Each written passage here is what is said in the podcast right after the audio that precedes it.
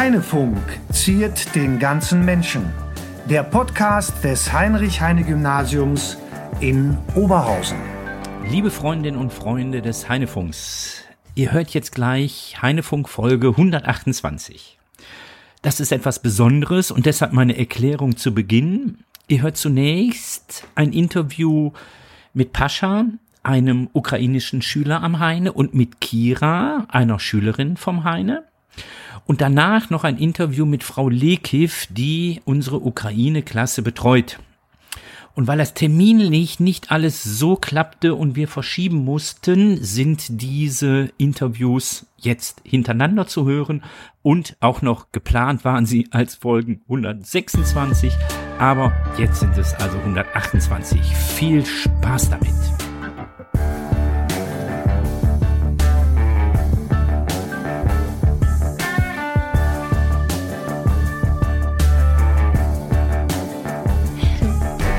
Ich mach so, mach so, Madame et Messieurs. Okay.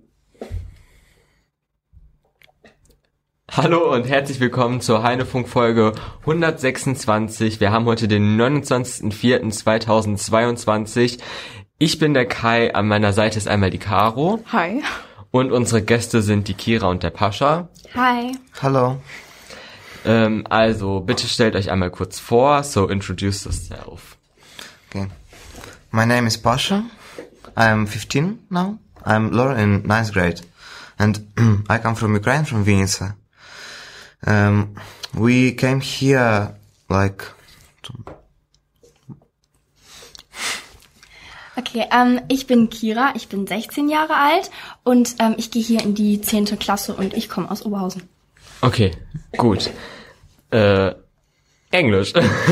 so, the first question is to Kira. When and why did you decide to take take Pasha into your home? Did you know Pasha beforehand? Um, well, I did not know Pasha and his mother beforehand.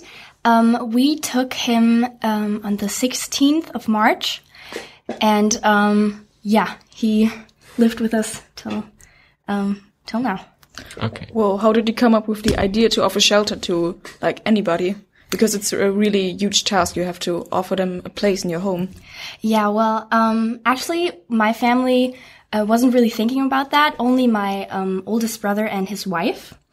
Um, they really wanted to take refugees um, in their apartment, and so yeah, they actually had the idea. Oh, so now Pasha and his mother are basically uh, sleeping with your big brother. Um, no, they live in our house. Oh, okay. All right. Yes. So, um, to Pasha, um, did your family come with you, and when yes, who came with you? yes, my family came with me. Uh, I came here with my mother. Okay, with your mother. So now I want to ask, how did you manage the whole situation in terms of housing? So how did you two get to know each other? So were there like any sort of switching centers? Because you said you didn't know him beforehand. Well, yeah. Um, my oldest brother and his wife um, had a photographer on their wedding, and that photographer is actually from the Ukraine. And um, Christopher and Rashna, my brother and his wife, they really wanted to help, so they asked if if any help is needed. And so um, she said, "Yes, I have a son and his mother." Um, who need shelter. And so they said, yeah, well, we can take them. And so um, for a weekend, they actually lived at their apartment. But then, um, because their apartment isn't the biggest living space, um, they came over to our house. And so now they live with us. That's very generous. Yeah, and it's really nice.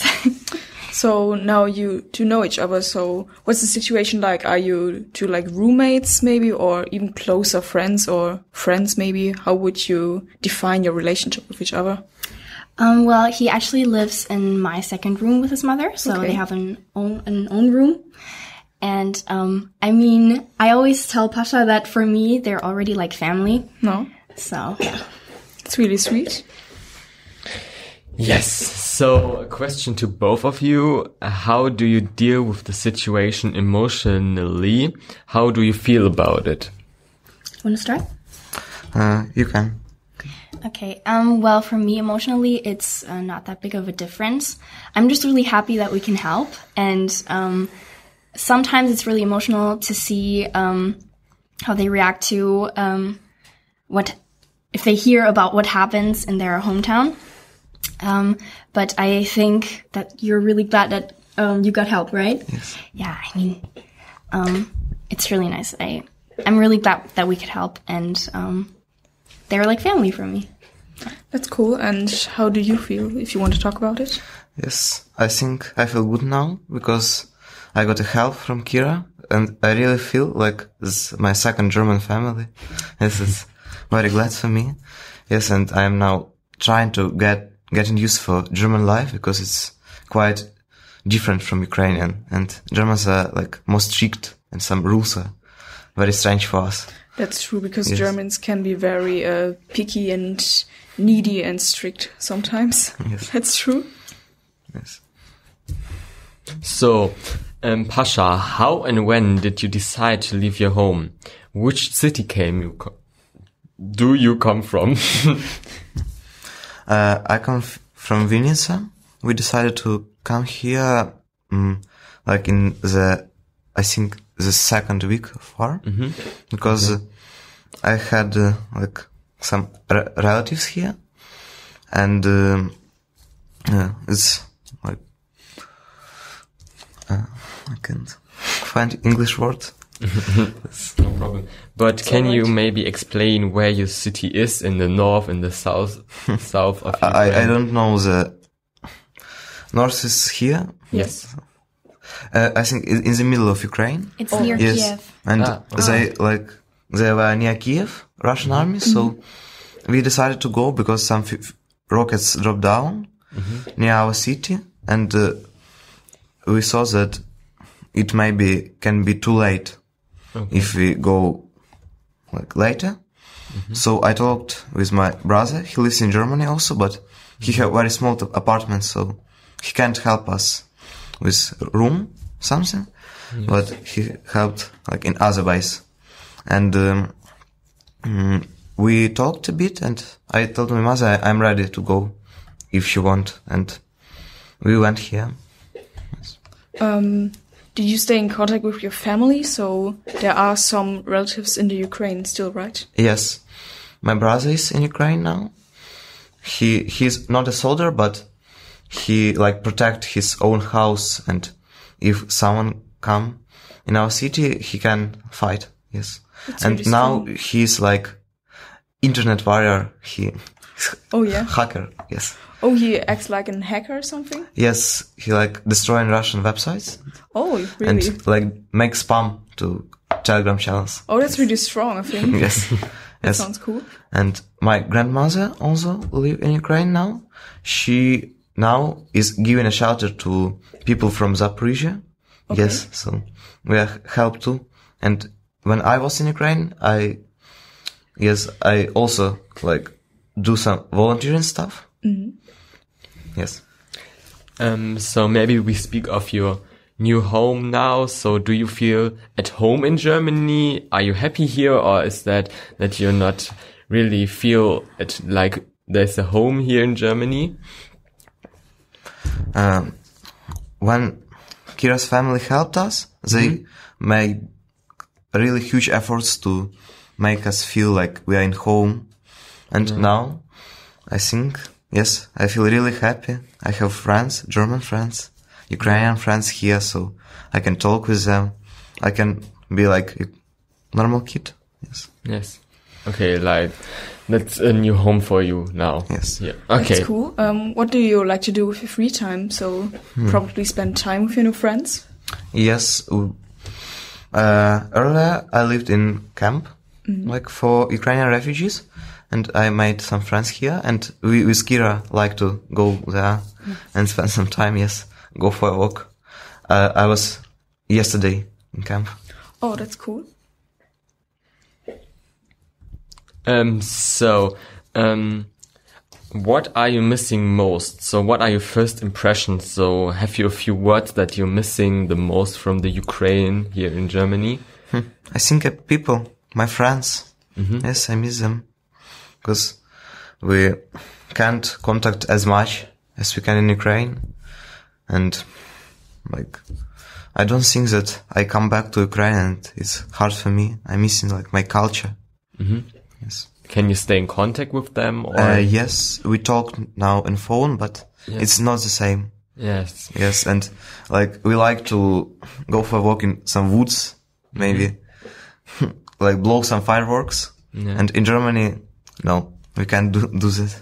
yes. No, there are too many strict rules saying, Yes. oh no, due to law 121, it's not allowed to do that. I don't know. Sometimes there are some understandable rules, but sometimes they're like not really that fitting. I don't know. Um, you told us earlier that you go to school. Um, where exactly do you go to school? Now I am going to Heine Gymnasium. All yes. right. And uh, I went here two weeks, uh, one month ago, like a guest. Yes, in German class. So I have already know how like Lawrence systems, what Lawrence system is here. And now I'm attending in international class with also uh, eight Ukrainian kids. And now we are learning German. All our lessons are German, like si- six German lessons per day. Yes. All right. Um, yeah, we actually have a so-called Willkommensklasse here um, since uh, Wednesday, and there is Mrs. Lekev. I think she leads that class because I think she's Ukrainian. Is that right? Yes. Um, and what do you do here else? What else do you do here? Um, you learn German, as you said, six hours per week, and what else? Do you have some maths or maybe English? And now we are learning only German, but we expect to have other lessons in a few few weeks, maybe a few months. Okay. Yes, but, but many children want to have other lessons, but they don't know English, and it is difficulty because only Frau Lekiv can speak Ukrainian. Yeah, of course, you also need to have some basis of German and or English to communicate better with each other, of course. Um, how's the Ukrainian school system actually constructed? So you, said you do now know the German school system, but are there any differences from the Ukrainian one?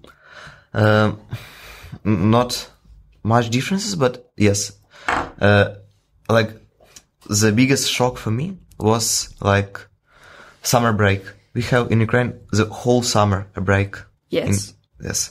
And in Germany only six weeks. And I thought, why?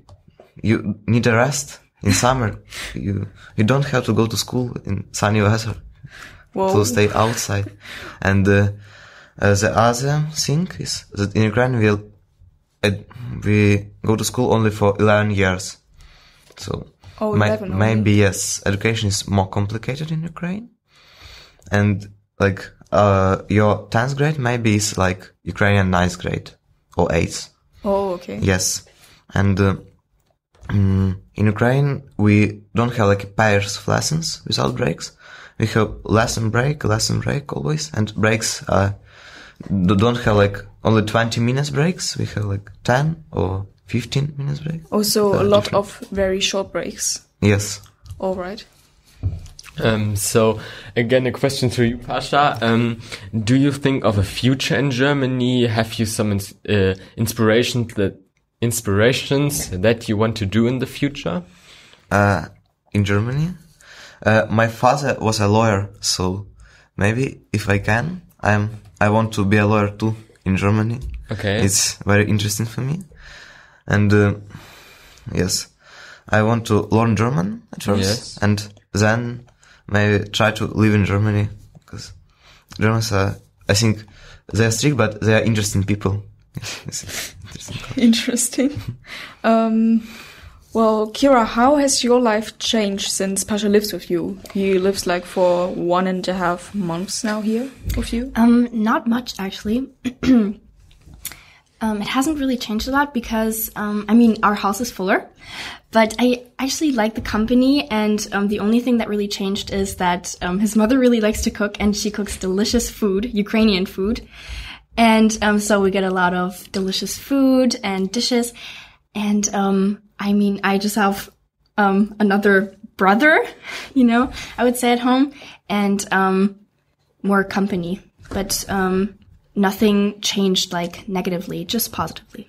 Well, that's cool to hear that there are only advantages, like that you now have another brother, and now that his mother really cooks well.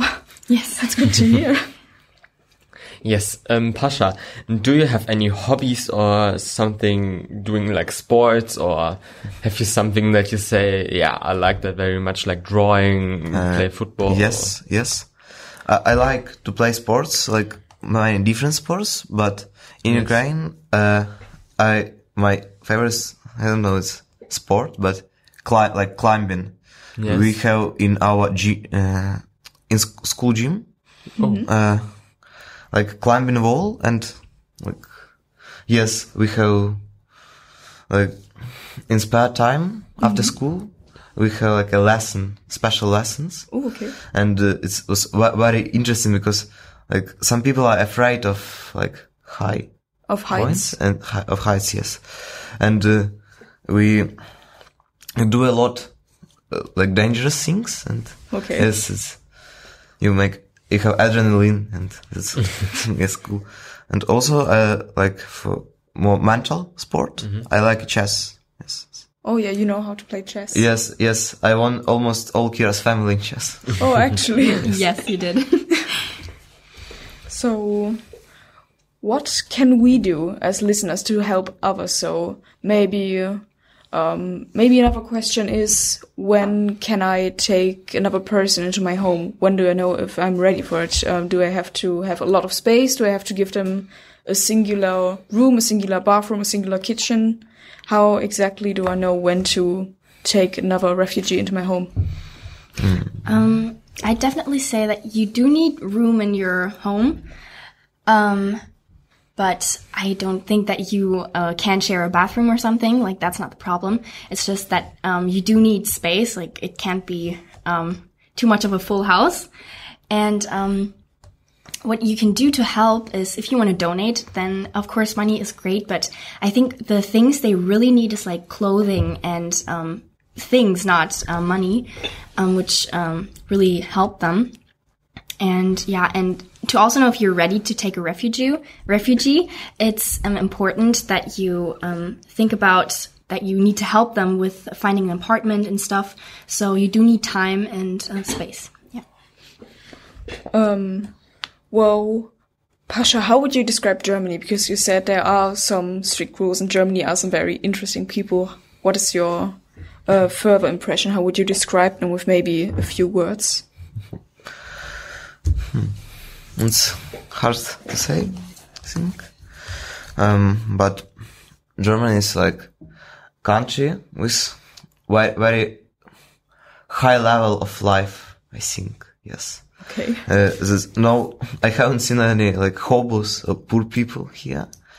And, uh, but for that life, you need to do some rules. Like, and German people are like afraid of COVID much, I think, because even if now is no mask, you can, no, you can, you can not wear a mask if you want.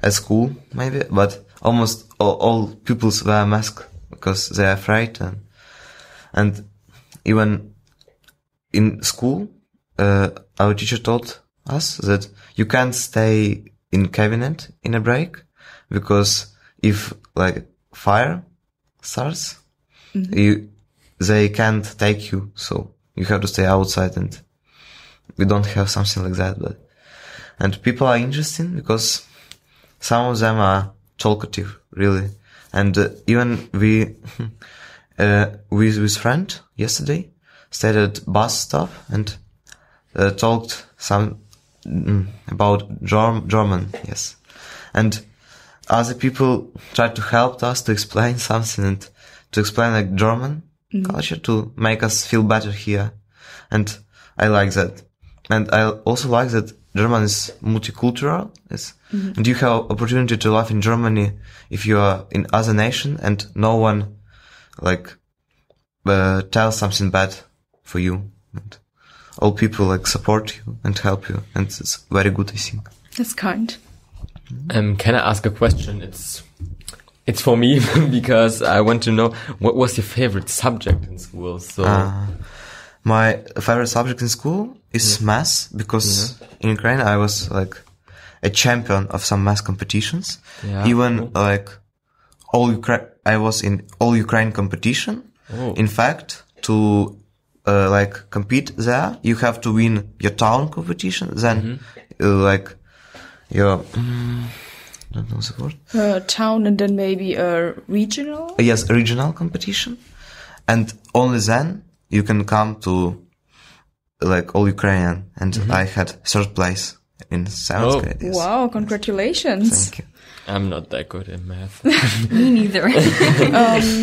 Um, maybe if you are interested in more maps and maybe if you can uh, speak even more German, we have uh, a thing called Känguru-Wettbewerb in Germany, which is also a highly renowned maths competition in Germany, which is um, also all around Germany if you come really far. And we also have the Mathe Olympiade, I think. Yes, Is it called? Yes. also. There are also different rounds. So basically, first for your city, then for your, we call it Bundesland here, so for your uh, greater region basically, and then for whole of Germany. So I think that would be fun for you. So I would say thank you for the short but very nice interview. You did really well with the questions, and um, I would say if you want to donate or help others, I would say don't hesitate and really do because I think these people really need help. And ja, das war's jetzt eigentlich auch auf Englisch. Jetzt Ja. dieser sehr unelegante Übergang. Ähm, falls euch diese etwas kürzere, aber trotzdem interessante Folge gefallen hat, dann könnt ihr unseren Podcast natürlich sehr, sehr gerne abonnieren. Wir sind auf jeder Podcast-App. Einfach in die Suchleiste Heinfunk eingeben.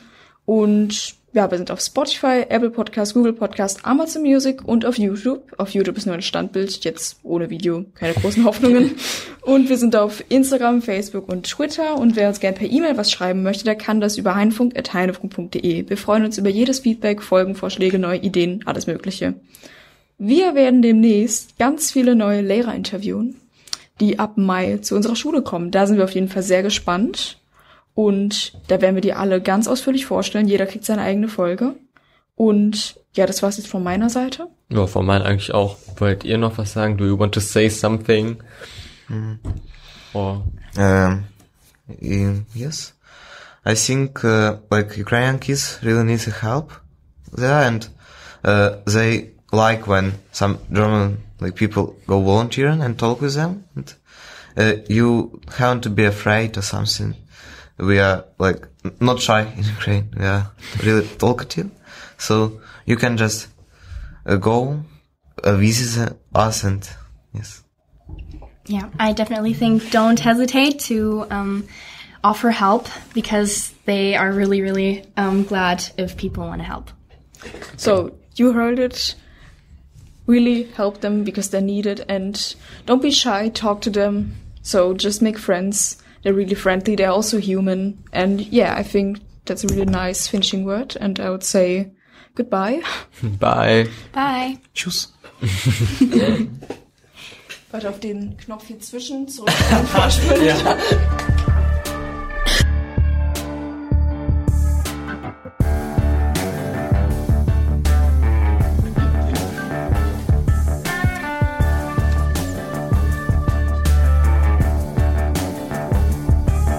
Und herzlich willkommen zurück zur Heinefunk-Folge 126. Und zwar wird das hier jetzt ein zweiter Teil, den wir jetzt einfach so spontan entschieden haben, dran zu hängen. Heute haben wir jetzt den 19. Mai 2022. Ich bin Caro, an meiner Seite ist wieder der Kai. Hallo.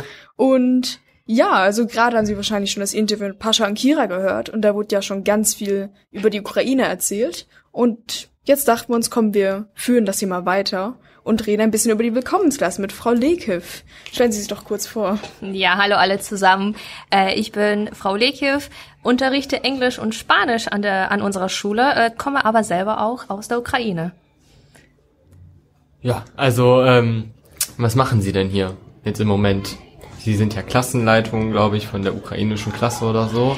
Genau, ich bin inoffiziell die Klassenlehrerin äh, von der Willkommensklasse. Vielleicht erzähle ich einfach ganz kurz, was Willkommensklasse s- eine Willkommensklasse ist.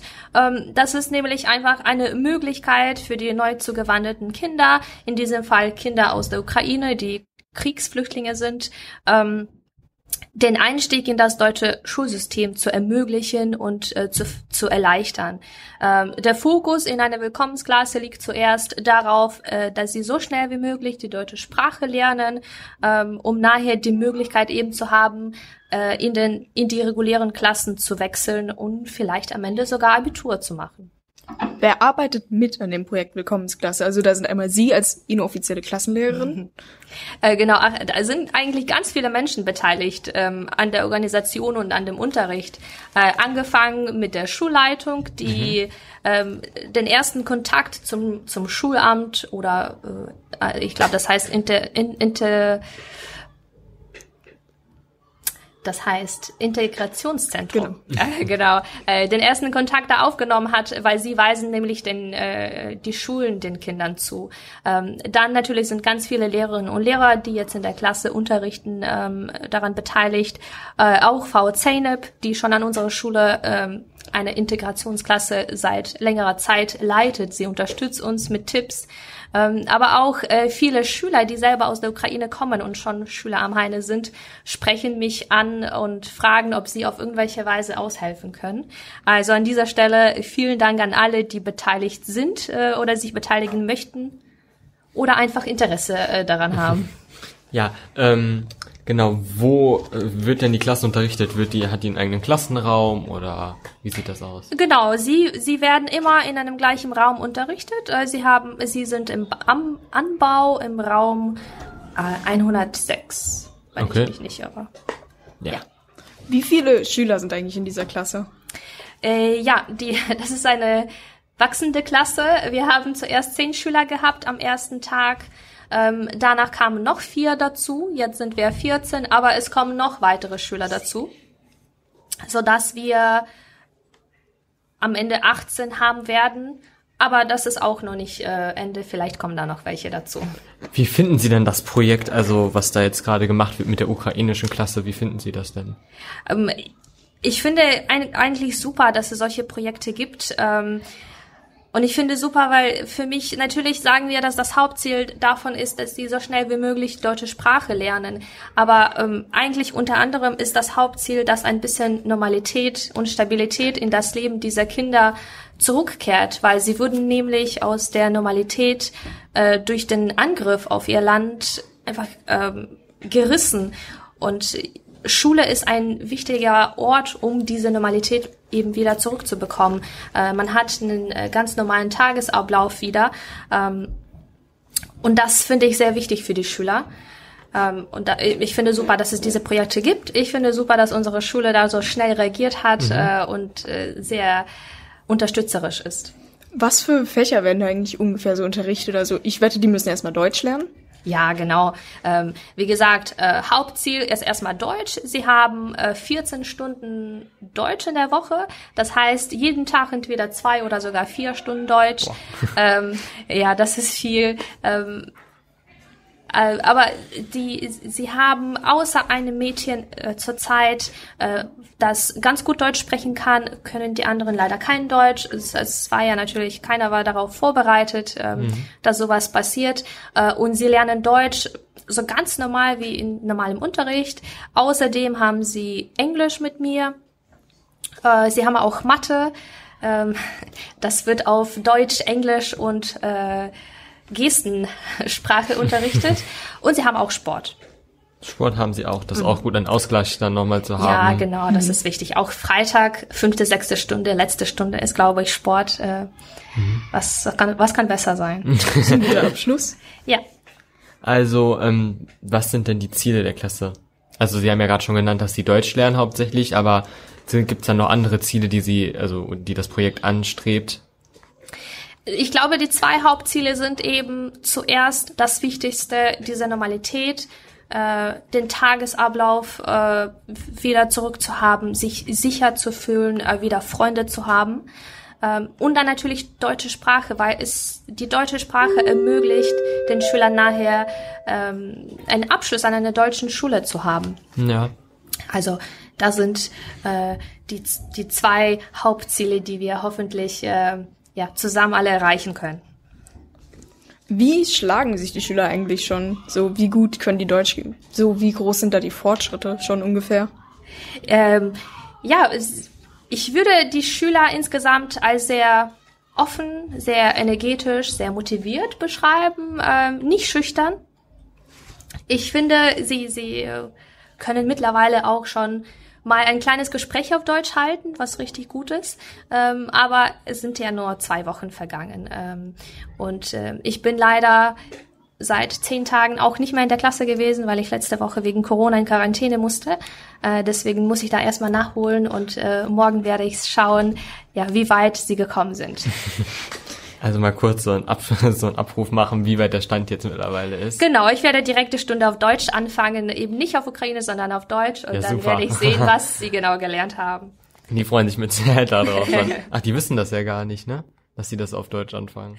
Nein. Oh, eine kleine Überraschung. Sie würden sogar wahrscheinlich noch. auf Ukrainisch antworten, aber Also, ähm, wie ist der Unterricht denn aufgebaut? Gibt es irgendwelche Grundlagen? So lernen die Grundschulmaterial oder schon höheres oder Äh, sie fangen, ja, sie lernen Deutsch als Fremdsprache, von angefangen mit Zahlen, wie ich heiße, ähm, so wie ihr wahrscheinlich Englisch gelernt habt, ähm, damals, damals vor mehreren Jahren. Ja, ja. So läuft das ab. Ähm, das ist, was Deutsch angeht. Im Englisch, äh, was ich unterrichte, ja, das ist natürlich anders. Die Schüler kommen ähm, aus aus verschiedenen Regionen des Landes. Einige kommen aus einer Großstadt, die anderen kommen äh, eher äh, aus einer kleineren Stadt oder aus dem Dorf. Äh, und natürlich sind deswegen äh, Sprachkenntnisse sehr unterschiedlich. Ähm, ja. Und äh, Englischunterricht sieht jetzt nicht so wie ein ganz normaler Englischunterricht, weil wegen der Heterogenität in der Klasse ähm, muss man nach verschiedenen Lösungen schauen, wie man ähm, jedem Schüler oder den Bedürfnissen von jedem Schüler gerecht wird. Ähm, und da sind wir doch dabei. Ähm, das ist auch für die Schüler neu, aber auch für uns Lehrer ist die ganze Situation neu. Ähm, da müssen wir auch selber schauen, wie wir das am besten äh, hinkriegen, dass jeder ja da abgeholt wird, wo er jetzt eben gerade ist. Würden Sie denn sagen, dass das im Moment, äh, dass die Schüler das gut machen, dass sie da auch, was heißt Spaß dran haben, aber dass sie auch wirklich zielstrebig sind, dass die, sa dass sie sagen, die sind dabei, die lernen tüchtig, oder ist das eher so, die werden gezwungen zum Lernen? Also was ist gezwungen zum Lernen? Aber wir müssen ja zur Schule kommen, wenn wir eine Schulpflicht haben. Ja. Aber ich komme, ich komme halt gerne zur Schule. Nur wir haben ja diese Pfli haben dieses Pflicht. Ähm, nur ist es bei den ukrainischen Schülern genauso, dass die wirklich gerne auch hier hinkommen und das machen? Oder äh, würden Sie eher sagen, dass das ist, dass die kommen, weil sie die Chance haben oder müssen hier hinkommen? Ähm, also sie haben jetzt auch eine Schulpflicht, ähm, Ja. die äh, sobald äh, man in Deutschland angemeldet ist offiziell und ist unter 16, wenn mich nicht irre, greift Schulpflicht an. Ja. Das heißt, sie müssen zur Schule kommen, aber ich habe auf jeden Fall den Eindruck, dass sie auch hier gerne sind. Äh, die haben schon sehr schnell, sogar nach ein paar Tagen, sich alle befreundet. Ähm, und wollten sogar einmal, nachdem äh, Unterricht vorbei war, eben noch kurz äh, zusammen an der Schule bleiben und ähm, was spielen. Ja. Was zeigt natürlich, dass sie äh, sich auch äh, untereinander sehr gut verstehen. Äh, ich habe den Eindruck, sie kommen hierher, sie hier gerne. Ähm, man muss aber auch beachten, es sind so viele Sachen in dem Leben von diesen Kindern passiert. Ähm, Sie müssen selber erstmal äh, ja de, den Weg in die Normalität finden und dann obendrauf ja kommt kommt jetzt noch die deutsche Sprache, die sie lernen müssen. Manchmal vielleicht haben manche das Gefühl, warum muss ich das jetzt lernen? Eigentlich eigentlich würde ich lieber nach Hause. Äh, ich kann mir vorstellen, diese äh, diese Gedanke tauchen bei manchen auf. Ähm, aber wir sind da, um sie zu unterstützen und hoffentlich, äh, hoffentlich äh, werden die zur Schule nicht mit dem Gefühl kommen, ich muss hier sein, sondern ich bin hier gerne. Das ist unser Ziel. Wie alt sind die Kinder eigentlich? Sie meinten ja gerade, dass man so ein bisschen auch so individuell bei jedem gucken muss. So, Ja, wie genau. man daran geht. Ähm, ich glaube, ähm, es wurde insgesamt versucht, darauf zu achten, dass sie in, im gleichen Alter sind, ähm, aber es ist natürlich nicht möglich, dass äh, nur Kinder aus dem Jahrgang 8 hier sind. Äh, wir haben insgesamt Kinder zwischen 14 und 16, was aber ähm, auf schulische Verhältnisse heißt Klasse 8, 9 und 10 und zwischen Klasse 8 und 10 ähm, in Mathe und in Englisch äh, gibt es schon äh, natürlich ähm, Wissensunterschiede. Ähm, deswegen äh, eine der Herausforderungen, wie werden, wie kriegen wir das am besten hin, dass jeder äh, wird gefordert und gefördert und nicht eben äh, ja äh, und langweilt sich nicht im Unterricht. Ja, also Sie sind jetzt die Klassenleitung, dann wollten wir mal sagen, wie Sie den Job denn finden. Finden Sie, das macht Ihnen Spaß? Sind Sie gerne Klassenlehrerin von der ukrainischen Klasse? Oder wie sieht das aus? Oder ist es eher so mit Stress verbunden, jetzt so auf einmal ganz viele Kinder so auf einen Wissensstand zu bringen? Äh, alles, alles. ähm, insgesamt an der ersten Stelle mache ich das ja natürlich sehr, sehr gerne, weil ich befinde mich, äh, auch wenn ich hier bin in Deutschland, ich befinde mich trotzdem in einer Situation, die ich äh, mit manchmal mit Wörtern gar nicht beschreiben kann. Das ist eine Situation, in welche die Gefühle von ähm, solche Gefühle wie Hilflosigkeit, Ungerechtigkeit, Wut, Ärger, äh, Sorge, aber auch Trauer, die überwältigen, überwältigen dich jeden Tag, wenn du siehst, was in deinem Land passiert. Ähm, und eine der wenigen Sachen, die dabei helfen, ist, sich für etwas zu engagieren. Und wenn ich eine Möglichkeit habe, hier auszuhelfen ähm, und das für die ukrainischen Schüler ihren Einstieg in eine, in das deutsche Schulsystem zu ermöglichen und zu vereinfachen, damit sie sich vielleicht wohler fühlen, weil sie einen Ansprechpartner haben, den sie auf ihrer Sprache versteht. Das freut mich sehr. Und ich habe auch ähm, so ein Gefühl, als ob ich auch indirekt auf irgendwelcher Weise meinem Land helfen kann, ähm, weil viel bleibt mir nicht übrig. Das, was ich machen kann, und das mache ich sehr gerne. Also auch ein bisschen Stolz ist damit verbunden? Ach, auf jeden Fall. Es sind äh, sehr, sehr viele Gefühle, die wirklich schwer zu beschreiben sind. Äh, ich bin aber froh und glücklich, dass ich das machen kann. Was gefällt Ihnen denn eigentlich noch so an dem Projekt? Klar, Sie können ganz vielen Kindern helfen, so hier ein bisschen Bildung abzukriegen und so Deutsch zu lernen. Aber gibt's auch irgendwas, was Sie an diesem Projekt verbessern würden? Denn es ist ja jetzt noch ganz neu, ganz frisch. So, das gibt's ja erst seit ein paar Wochen an der Schule. Genau. Ähm, ja, das hast du richtig gesagt. Es ist ganz frisch. Deswegen nach äh, ungefähr zwei Wochen und einer Woche, die ich in Quarantäne verbracht habe, ähm, würde ich erstmal sagen, ich wüsste nicht, was ich Stand heute verbessern kann. Ähm, aber das ist alles für uns neu. Es werden sich bestimmt ähm, Sachen herausstellen in der Zukunft. Äh, was ich aber jetzt schon sagen kann, ähm, das ist nicht, ich finde das schlecht, sondern das ist eine Herausforderung, davon habe ich schon gesprochen, eben diese Heterogenität in der Klasse. Ja weil viele ja, ähm, ja, ein Schüler kommt aus einem Gymnasium in der Großstadt, der andere Schüler ähm, aus ähm, einer Kleinstadt. Es ist schwierig. Ähm, wir sind zwar natürlich als Lehrer, wir haben es gelernt, wie man in einer heterogenen Klasse unterrichtet. Ähm, alle Klassen sind heterogen, aber in diesem Fall ist das noch eine ganz, ganz andere Geschichte. Ähm, ich nehme das aber als Herausforderung, ähm, versuche da eine beste Lösung zu finden. Manchmal ist es äh, durch Trial and Error. Äh, etwas klappt, etwas nicht klappt, dann wird nächstes Mal besser. Ähm, und so funktioniert das. Ja, also wir werden jetzt auch mit unseren Fragen am Ende. Und jetzt darf ich mal den Abspann, Abspann machen. Aber Ab bevor sagen wir erstmal vielen Dank, dass Sie mitgemacht Ach, ja, haben. Stimmt, das haben wir vergessen. da fängt schon an. Das ist nämlich mein erster Abspann, den ich jetzt mache. Ähm, ja, vielen Dank für die Einladung. danke, ja. dass Sie mitgemacht haben. Danke für die netten Infos. Ja, ja danke, also, dass ich dabei sein durfte. Genau, dann fange ich jetzt mal mit dem Abspann. Ne? Also immer auf die Schulhomepage gucken, hhg-oberhausen.org und auf iSurf, da gibt's nämlich ganz oft was Neues und was Wichtiges, da könnt ihr gerne drauf gucken. Ähm, ihr müsst, ihr müsst definitiv unseren Podcast abonnieren, mit jeder Podcast-App. Heinefunk suchen oder die Adresse heinefunk.de eingeben.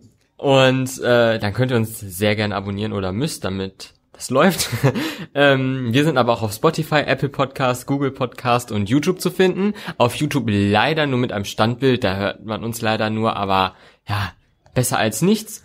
Und zu sehen sind wir auch auf Instagram, Facebook, Twitter. Wer uns schreiben möchte, kann uns gerne erreichen unter heinefunk.heinefunk.de. Wir freuen uns immer über Feedback oder neue Folgenideen und ja.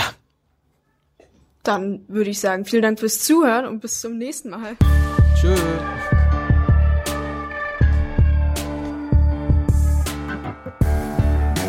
Heinefunk wurde Ihnen präsentiert vom Förderverein des Heinrich-Heine-Gymnasiums. Alle Folgen und mehr auf heinefunk.de.